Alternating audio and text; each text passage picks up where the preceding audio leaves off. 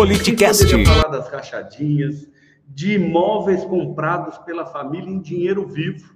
Por que se compra imóveis em dinheiro vivo?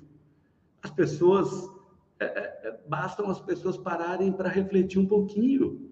Funcionários fantasmas, né? Tantas histórias a Val do Açaí, a famosa Val do Açaí, que nunca foi a Brasília e foi funcionária do gabinete do presidente enquanto deputado, uma loja de chocolates que tinha um lucro maior que o faturamento.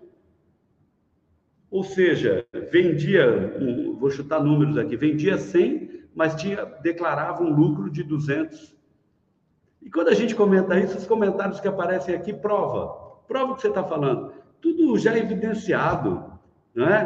Tudo. E por que, que não foi condenado? Porque existe interferência nas instituições, troca de comando da Polícia Federal para que os seus apaniguados e seus filhos não sejam investigados.